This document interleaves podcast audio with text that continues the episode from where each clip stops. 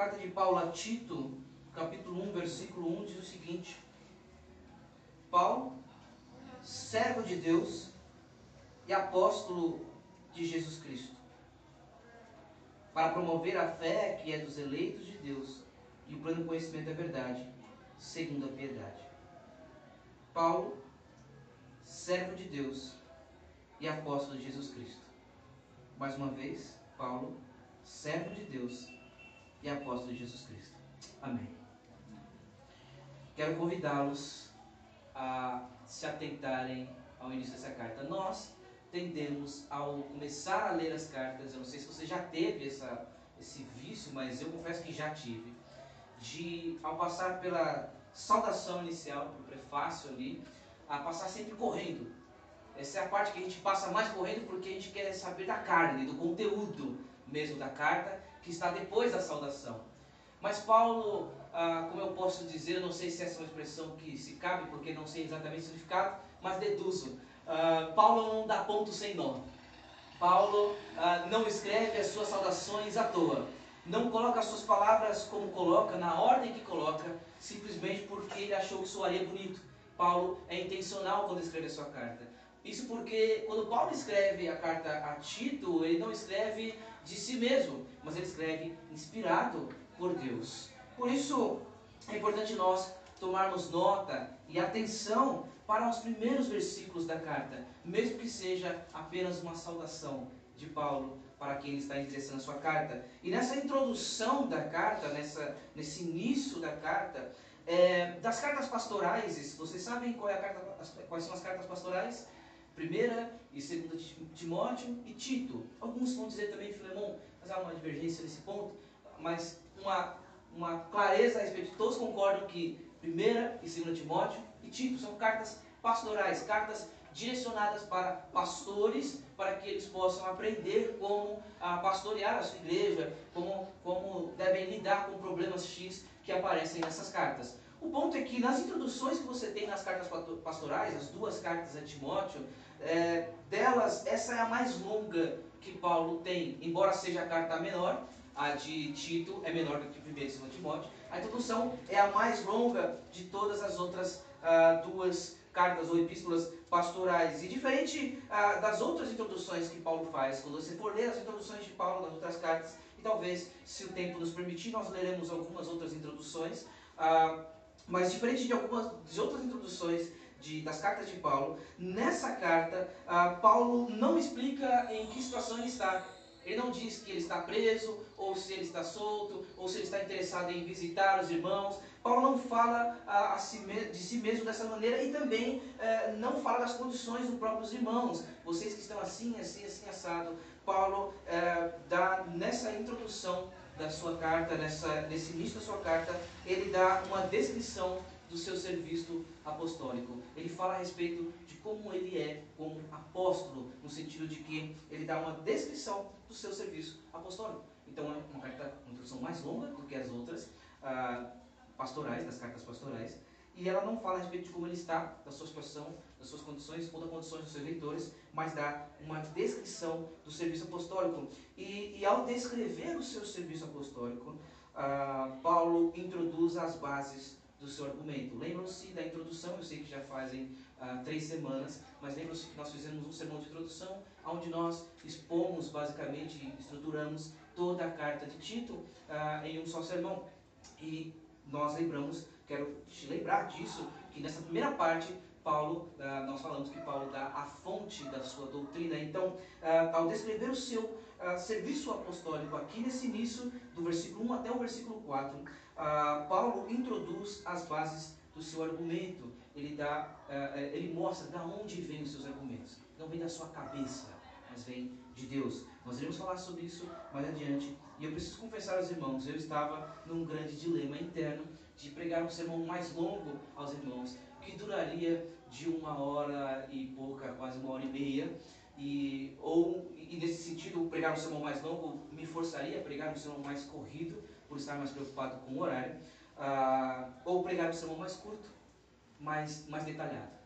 Então, ah, creio que conduzido pelo Senhor, eu espero assim, decidi fazer um sermão mais curto e focar apenas nesse início da salvação, onde Paulo diz: Paulo, servo de Deus e apóstolo de Jesus Cristo.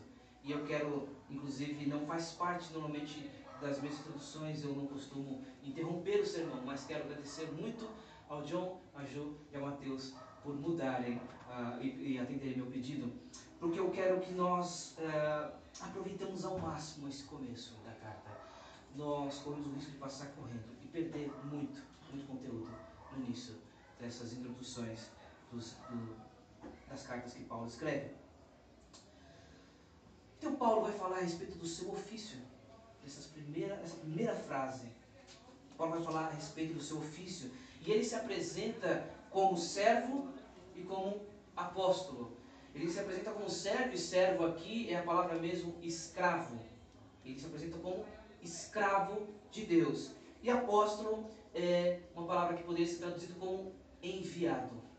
Enviado por Deus. E há, inclusive, há dois sentidos que é usado essa palavra no Novo Testamento. Às vezes, apóstolo no sentido de enviado, como Barnabé foi enviado ah, pela igreja para pregar, para plantar igrejas. Ah, mas nessa expressão que Paulo usa aqui como apóstolo do Senhor Jesus Cristo, ele não usa a expressão enviado no sentido apenas de ser enviado pela igreja, mas como a sua função como apóstolo, assim como os outros doze apóstolos de Jesus Cristo. E por um lado nós temos servo, que é uma função, digamos, de escravo, uma função de submissão. Por outro lado nós temos ele se apresentando também como apóstolo, que é uma função de autoridade. Então há um contraste aqui entre servo e apóstolo. E eu quero te convidar a prestar atenção no fato de que Paulo, quando ele vai começar a sua carta, ele apresenta o seu nome, ele diz Paulo, mas antes dele falar que ele é apóstolo de Jesus Cristo, ele começa dizendo que ele é servo de Deus.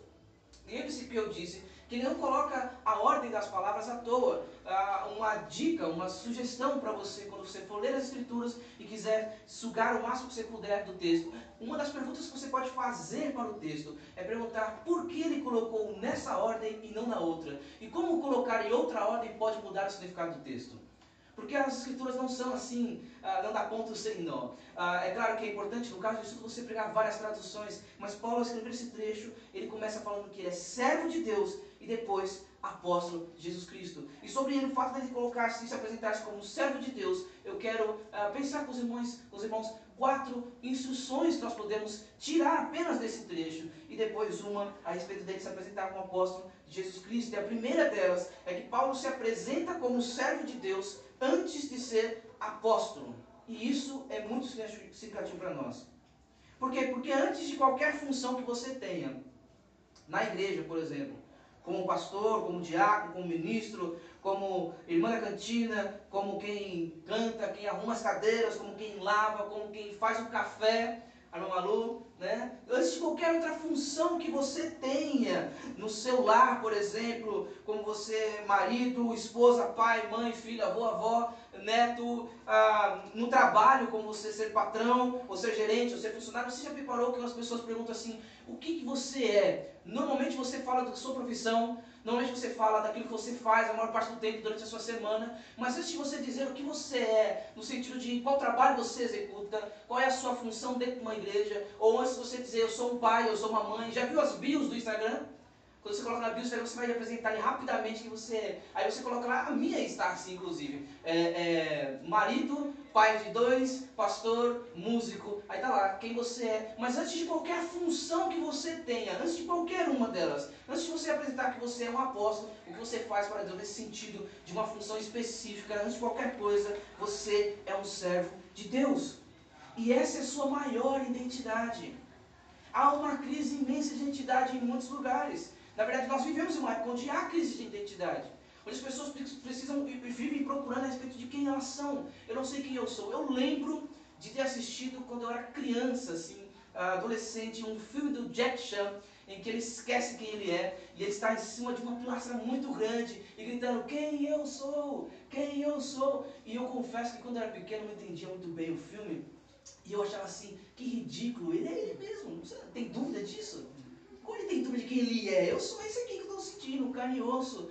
Mas eu entendia que ali é uma crise a respeito, não, não lembro exatamente do filme, se ele tinha uma amnésia ou algo do tipo, mas o ponto é que saber quem você é, às vezes é muito importante, eu diria, é muito importante que você saiba quem você é. E nessa crise, nesse afã de descobrir quem eu sou, nós buscamos criar nossa identidade em muitas outras atividades que cumprimos. Nós buscamos criar nossa identidade em muitas coisas que nós fazemos. Mas mais do que um funcionário, mais do que um pai, mais do que um membro, mais do que um estudante, mais do que qualquer coisa, um artista que você é, um fotógrafo, um pintor, um músico, mais do que uh, uh, um designer, mais do que uma cozinheira, mais do que qualquer outra coisa, mais do que qualquer outra coisa, sua principal identidade, a primeira coisa que tem que exalar de você, quando alguém pergunta quem você é, eu sou o servo de Deus. Essa é a minha principal identidade. Eu sou um servo de Deus. É isso que você é. Se você colocou a sua fé em Cristo Jesus, é isso que você é. Paulo poderia dizer muitas coisas sobre si mesmo. E de verdade, o currículo de Paulo é de dar inveja. Paulo poderia dizer muitas coisas sobre si mesmo. Ele podia falar sobre os seus méritos, ele podia falar sobre a sua família. Mas ele se apresentou primeiramente como servo e apóstolo. Ele não fala de si nas suas outras atividades. Olha o que ele diz quando ele está combatendo sobre as pessoas eh, se vangloriarem por quem elas são ou pelas suas próprias obras. Em Filipenses 3, do versículo 4 e 6, ele diz o seguinte: ele diz, é verdade que eu também poderia confiar na carne. Se alguém pensar que pode confiar na carne, eu ainda mais. E ele diz por quê? Foi circuncidado no oitavo dia, ou seja, ele cumpriu a lei certinha desde que nasceu. Sou da linhagem de Israel, não sou gentil, não sou um, um ramo enxertado na oliveira verdadeira, como diz Romanos 11. Da tribo de Benjamim, ó, tem identidade, tem genealogia. Hebreu de hebreu. Quanto à lei, era fariseu, que são os mais rigorosos no cumprimento da lei naquela época. Quanto ao zelo, perseguidor da igreja, de tão zeloso que era. Quanto à justiça que há na lei, irrepreensível aos olhos dos homens ele tem muitas qualificações. O currículo de Paulo é de dar inveja. Mas quando Paulo vai falar a respeito dele, de quem ele é, e deixe-me pontuar isso, nós iremos falar provavelmente isso na semana que vem, mas deixe-me já adiantar isso. Ele escreve essa carta, eu já disse isso, mas quero repetir. Ele escreve essa carta não apenas para Tito. Tito sabia quem era Paulo. Ele escreve essa introdução também para aqueles que leriam a carta, tanto os falsos mestres, quanto aqueles membros daquela, da, das igrejas de Creta. Mas ele não dá as suas qualificações, digamos que carnais. A sua genealogia, e da família de não sei quem. E se tratando do ambiente e de uma região que nós estamos, há uma tendência de nas discussões dizer assim, você sabe quem eu sou? Você não sabe quem eu sou? E é uma tendência de nós queremos nos escorarmos nas nossas funções, em quem nós somos. Mas Paulo se apresenta primeiramente como servo de Deus e apóstolo de Jesus Cristo. E o fato de ele colocar servo antes de apóstolo nos mostra que antes de qualquer função que você tenha, você é um servo de Deus. Essa é a sua maior identidade. Segunda coisa que eu quero chamar a sua atenção a respeito dessa apresentação do ofício, dos ofícios de Paulo é que Paulo, quando usa a expressão servo antes de apóstolo, nos mostra que ele está a serviço de Deus e não em seus próprios interesses. Isso não mostra apenas a respeito de quem ele é, mas das suas motivações. Paulo, ao colocar servo antes de apóstolo, mostra que ele está a serviço de Deus e que o seu apostolado está a serviço de Deus e não aos seus próprios interesses. E esse é um contraste gigante entre Paulo e os falsos mestres que serão combatidos nesse texto. Os falsos mestres tinham interesses exclusos, particulares. Olha o versículo 11 dessa carta, no capítulo 1, versículo 11, diz o seguinte: Paulo está dizendo para Tito que é preciso fazer com que se calem os falsos mestres. Por quê? Porque andam pervertendo casas inteiras, ensinando que não devem, com a intenção vergonhosa de ganhar dinheiro. Essa é a intenção deles. Intenções particulares, questionáveis. Mas Paulo, quando usa a expressão servo antes de apóstolo, ele mostra, ele mostra que a sua motivação e o seu serviço é a Deus e não aos seus próprios interesses. Paulo nos recorda que todo serviço, e no caso dele é apostolado, no caso dele é apostolado, mas todo serviço é a serviço de Deus. Tudo que você faz antes de qualquer coisa, tudo que você faz é a serviço de Deus. Lembra das funções que eu disse agora há pouco como exemplo? Suas funções, sejam elas em quais áreas forem, sejam elas na igreja, no lar, no trabalho, na escola, onde você estiver, antes de mais nada, o que você faz deve ser a serviço de Deus. É isso. A serviço de Deus. O apostolado de Paulo não era para ele mesmo, era a serviço de Deus. Tocar bateria não é para você mesmo, é a serviço de Deus. Fazer o seu curso, passar na faculdade, concluir a sua faculdade, cozinhar, lavar pratos, estudar, tudo isso é a serviço de Deus. Esse tem que ser o primeiro ponto da sua vida. A serviço de Deus. Tudo que você faz, fizer, fazer a serviço de Deus. Paulo está falando sobre servos em Colossenses 3. Mas essa aplicação, essa fala de Paulo se aplica a todos os seus serviços que você presta. Como pai, como mãe, como filho, como filha. Ele diz em Colossenses 3, 23 e 24, ele diz, tudo o que fizerem, e tudo aqui quer dizer tudo mesmo. Não é algumas coisas, tudo o que fizerem, façam de todo o coração. Por quê? Como para o Senhor e não para as pessoas. Sabendo que receberão do Senhor a recompensa da herança. Porque se a gente faz para os homens, a gente só trabalha quando o patrão está vendo. Se a gente faz para os nossos interesses, a gente só pastoreia se as pessoas estiverem olhando. Quando ninguém está vendo, a gente só enrola. Quando ninguém percebe, ninguém cobra, então a gente só segue. Mas ele diz: O Senhor, sabendo que receberão do Senhor a recompensa da herança, é a Cristo o Senhor que vocês estão servindo. É a Cristo o Senhor que vocês estão servindo. Sabe aquele serviço sem vergonha que você faz às vezes? É ao Senhor que você está oferecendo. Por isso, tudo que você faz precisa ser colocado antes essa identidade sua de servo de Deus. Porque aí você vai lembrar de que você está servindo a Deus com tudo que você faz. Seja no apostolado, seja a área que você estiver servindo. No seu lar, na rua, na igreja, em qualquer lugar. Terceira coisa que eu quero chamar a sua atenção a respeito desse início. É que até aqui até chegar à carta de Tito, todas as outras cartas de Paulo, ele se apresenta como servo de Cristo. Servo de Cristo. Nessa carta, essa é a única carta de Paulo, que ele se apresenta como servo de Deus. E nós cremos na Trindade. Deus Pai, Deus Filho e Deus Espírito Santo.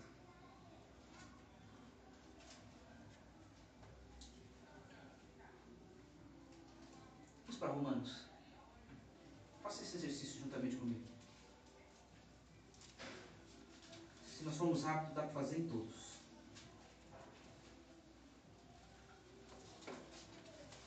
Romanos 1. Romanos 1. Vamos manejar bem. E esse é o barulho que a gente gosta de ouvir. Barulho de folhas balançando no culto. Romanos 1, 1 diz: Paulo, servo de Cristo Jesus, chamado para ser apóstolo, separado para o Evangelho de Deus. 1 Coríntios.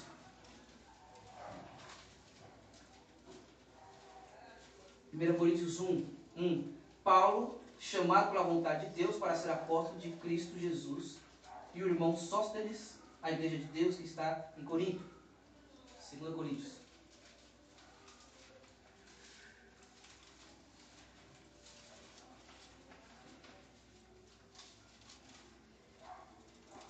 Apanhando aqui. 2 Coríntios, capítulo 1, versículo 1. Paulo, apóstolo de Cristo Jesus, pela vontade de Deus, e o irmão Timóteo, a igreja de Deus que está em Corinto, e a todos os santos em toda a, a Caia. Só mais um pouco. Vamos para uh, Gálatas, nem. Paulo, Gálatas. Paulo apóstolo, não da parte de pessoas, nem por meio de homens algum, mas por Jesus Cristo e por Deus Pai que ressuscitou todos os mortos. Efésios. Paulo, apóstolo de Cristo Jesus, pela vontade de Deus, aos santos que vivem em Éfeso são, e são fiéis em Cristo Jesus. Enfim. Você tem Filipenses, você tem Colossenses, Tessalonicenses, 1 Tessalonicenses, 2 Tessalonicenses, 1 Timóteo, 2 Timóteo. Você tem Filemão. Se você quiser, você tem até Hebreus, se você acha que foi Paulo que escreveu ele. Em nenhuma dessas cartas, Paulo se apresenta como servo de Deus, todas elas como servo de Cristo. Por que, que isso é importante? Servo de Deus é uma expressão usada pelos patriarcas e profetas do Antigo Testamento. Talvez Paulo esteja aqui alegando para ele a mesma autoridade do seu ministério, do seu apostolado, que os patriarcas e os profetas tiveram. E isso é um contraste gigante com os falsos mestres. Ou seja, não é só a intenção de Paulo, não é só a motivação de Paulo, mas também a autoridade de Paulo vinha de Deus. Ele era servo de Deus, essa era a sua identidade primária. Ele era ele estava a serviço de Deus. Essa era a sua motivação. Mas ele era servo de Deus e apóstolo de Jesus Cristo. E quando ele coloca servo de Deus e não servo de Cristo, ele está lembrando da expressão que os profetas e os patriarcas usavam quando falavam. Ele está arrogando para si a mesma autoridade dos patriarcas e dos profetas. A autoridade de Paulo vinha de Deus. Vinha de Deus. E talvez a pergunta seja: como pode a sua autoridade vir de Deus? Como é que pode? A sua autoridade vir de Deus. Por que nós temos autoridade? Irmãos, nós não somos anti-autoridade. Existe hierarquia no mundo. Os anti-autoridades são os doidos que existem por aí, que acham que toda que confundem autoridade com tirania, que acham que toda autoridade é tirania. E os falsos mestres, segundo 2 Pedro, no capítulo 2. Acho que versículo 10 ou 11. Os falsos mestres entendem que autoridade, qualquer autoridade é ruim. Eles não querem seguir nenhuma autoridade. Todos temos autoridade. Seja você pai, seja você mãe, seja você ah, um líder, um pastor, um presbítero, seja você um funcionário, seja você um gerente, um patrão. Agora, como você pode, como pode a sua autoridade vir de Deus? Na igreja, Calvino diz o seguinte: Deus forneceu uma norma boa e segura para a sua escolha e designação no ofício. Não obstante, muitos homens têm tentado promover-se através de ambição e por meios corruptos. E Calvino coloca esse ponto porque é exatamente esse o problema dos falsos mestres aqui. Mas eu quero destacar o ponto anterior, é que Deus estabeleceu uma ordem, uma maneira de como a autoridade vir de Deus. E ele vai dar esses detalhes depois, do versículo 5 até o versículo 9, no capítulo 1. E nós vamos gastar mais tempo com isso mais à frente. No lar, como a sua autoridade pode vir de Deus? Isso é muito importante. Homens não são cabeças em seus lares quando decidem assumir esse papel ou quando o fazem corretamente. Homens são seus cabe cabeça dos seus lares. E ponto. Seja ele cristão ou não. Reconheça ele isso ou não. Faça ele isso bem ou não. Homens são cabeça dos seus lares. Porque Deus deu essa autoridade a eles. Eles são cabeça mesmo quando não assumem ou reconhecem que são, e mesmo quando falham no cumprimento desse papel. No trabalho, como você pode entender que a autoridade que você tem é dada por Deus? E esse é um princípio que eu quero agora, por isso passei correndo entre os outros dois, na igreja, no lar, no trabalho. Esse é o mesmo princípio que pode ser colocado em todas as áreas de autoridade. Como você pode saber que a autoridade que você está exercendo é uma autoridade dada por Deus? É quando você exerce sua autoridade como Deus ordenou que você fizesse. Esse é o ponto. Quando você exerce a sua autoridade como Deus ordenou. Um trabalho, existe uma maneira de você exercer a sua autoridade bíblica. Efésios 6, 9 diz: E vocês, senhores, façam o mesmo com os servos, deixando as ameaças, sabendo que o Senhor, tanto deles como de vocês, está nos céus, e que ele não trata as pessoas com parcialidade. Família, também há uma maneira de você exercer corretamente a sua autoridade. E vocês, pais, não provoquem os seus filhos a ira, mas tratem de criá-los na disciplina na demonstração do Senhor. E deixa eu pontuar algo bem interessante. É que o texto diz o seguinte: vocês pais não provoquem os seus filhos a ira. Mas isso não quer dizer que você não deva corrigi-los. Não provoquem os seus filhos a ira, mas tratem de criá-los na disciplina e na administração do Senhor. O ponto é como você trata a disciplina e a administração do Senhor. Se é só esmagando o Espírito, se é com o zelo de conduzi-lo ao Senhor, na administração do Senhor. Mas há um jeito de fazer isso. De exercer sua autoridade de maneira cristã, bíblica. E se você faz isso, a sua autoridade é dada por Deus. Efésios 5, do 21 ao 33, vocês conhecem, já me ouviram ler bastante esse trecho. Na igreja, as cartas pastorais. Você tem 1 e 2 Timóteo, tem Tito, e tem outros textos. Por exemplo, 1 Pedro 5, que fala como você deve exercer a sua autoridade como pastor, como presbítero. Isso eu falo mais direcionado especificamente a três homens nessa casa: ao Guilherme, ao Mateus e ao John. E você, se deseja esse ministério, começar a pensar nisso já. Quando Paulo se apresenta como servo de Deus e usa a expressão usada pelos patriarcas e pelos profetas, ele mostra que a sua autoridade e aquilo que ele vai falar no decorrer dessa carta não é da cabeça dele, mas ele fala como um servo de Deus. Quarta e última instrução que eu quero tirar aqui nesse trecho é que todos estamos a serviço da soberania de Deus. Todos. O crente, o incrédulo, o presidente, prefeito, governador, professor, todos estão a serviço de Deus, da soberania de Deus. Por quê? Porque Deus é soberano. Inclusive, dá para cantar soberano. Deus é soberano sobre tudo. Sobre tudo. Mas nem todos servem a Deus nos termos que Paulo coloca aqui nesse trecho. Todos são servos de Deus, porque todos estão debaixo da soberania de Deus. Todos estão a serviço de Deus. No sentido de Deus tem soberania sobre tudo. Mas nem todos servem a Deus nos termos em que Paulo coloca aqui. Nesse trecho nós podemos ver, e em outros, que Paulo mostra que ou se é escravo do pecado, ou se é escravo de Cristo, ou se é escravo de Deus. Não tem meio termo. Se você é escravo do pecado, você não está sendo escravo de Deus. E se você é escravo de Deus, você não é escravo do pecado.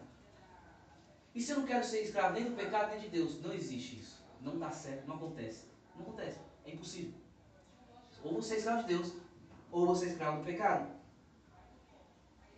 Romanos 6,16 diz o seguinte: Será que vocês não sabem que, ao se oferecerem como servos pela obediência, vocês são servos daquele a quem obedecem, seja do pecado, que leva à morte, ou da obediência, que conduz à justiça? Você é escravo daquilo que você obedece. Jesus disse em João 8,34: Em verdade, em verdade lhes digo que todo o que comete pecado é escravo do pecado. Por isso ele diz: Conhecereis a verdade, e a verdade vos libertará. Por isso que Paulo é servo de Deus, isso nos mostra que ou você é servo de Deus ou você é servo do pecado. E apóstolo Jesus Cristo, para promover a fé que é dos eleitos de Deus e o pleno conhecimento da verdade. Porque os que conhecem, esses que, que têm a sua fé, essa fé que é dos eleitos de Deus, que se manifesta no pleno conhecimento da verdade, ele passa a ser escravo de Deus e não escravo do pecado. Irmãos, essa identidade de servo de Deus, essa identidade não é a que mais importa simplesmente. É que sem essa identidade, sem você estar nela, sem você ser escravo de Deus, tudo que vem a seguir não importa. Não é só a primeira, mas se você não é escravo de Deus, sem essa definição clara, você é um escravo de Deus, tudo que vem a seguir não importa. Não importa o que você faz. Se você antes não é escravo de Deus, se você antes não é servo de Deus, todo o resto é fruto da escravidão do pecado.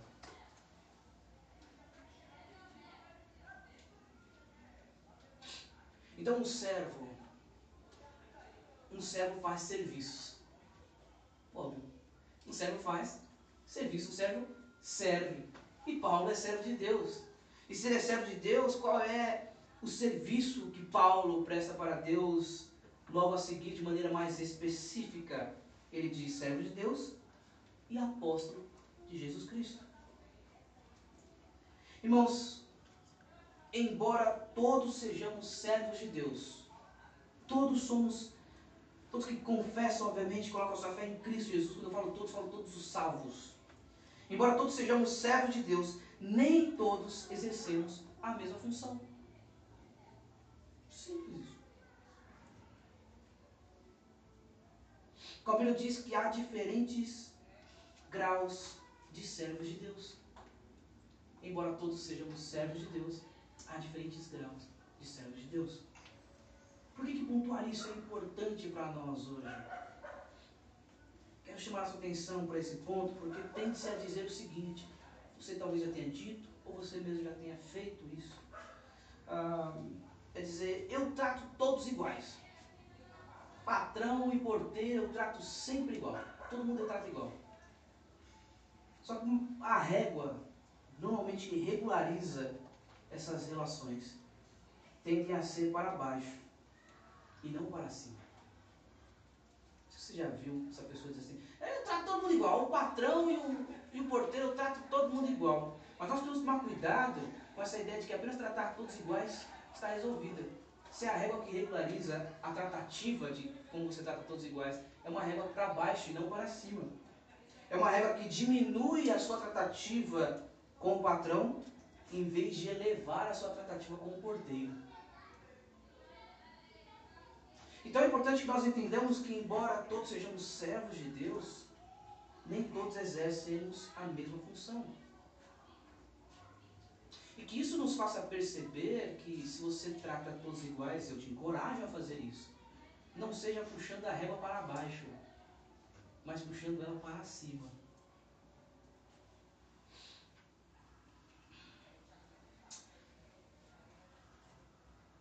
Eu disse que pregaria um texto menor para ser mais mais, mais breve, mais rápido. Então eu quero, quero, quero encerrar respondendo uma pergunta: é por que essa ênfase tanta, tamanha, no fato de Paulo se apresentar como servo e apóstolo? Se não já bastasse, isso foi dito até aqui. Quero lhe dar a principal razão do porquê essa ênfase grande uh, em servo e apóstolo. Porque aquele que tem toda a autoridade se fez servo. Por isso. E ser servo é ser humano. Em Filipenses 2, do versículo 5 a 8, um texto que nós conhecemos muito, diz que tenham entre vocês o mesmo modo de pensar de Cristo Jesus, que mesmo existindo na forma de Deus, não considerou ser igual a Deus, algo que deveria ser retido a qualquer custo. Pelo contrário, ele se esvaziou da sua divindade. Aliás, desculpa, preciso tomar cuidado para não cometer uma heresia. Não sua divindade não, mas de se apegar de ter retido a qualquer custo sendo Deus. Se esvaziou, assumindo a forma de servo. Então o que ele fez? Esvaziou e assumiu a, forma de servo. E que forma que é essa? Tornando-se semelhante aos seres humanos. Ser servo é ser ser humano. E reconhecido em forma humana, ele se humilhou, tornando-se obediente até a morte morte de cruz.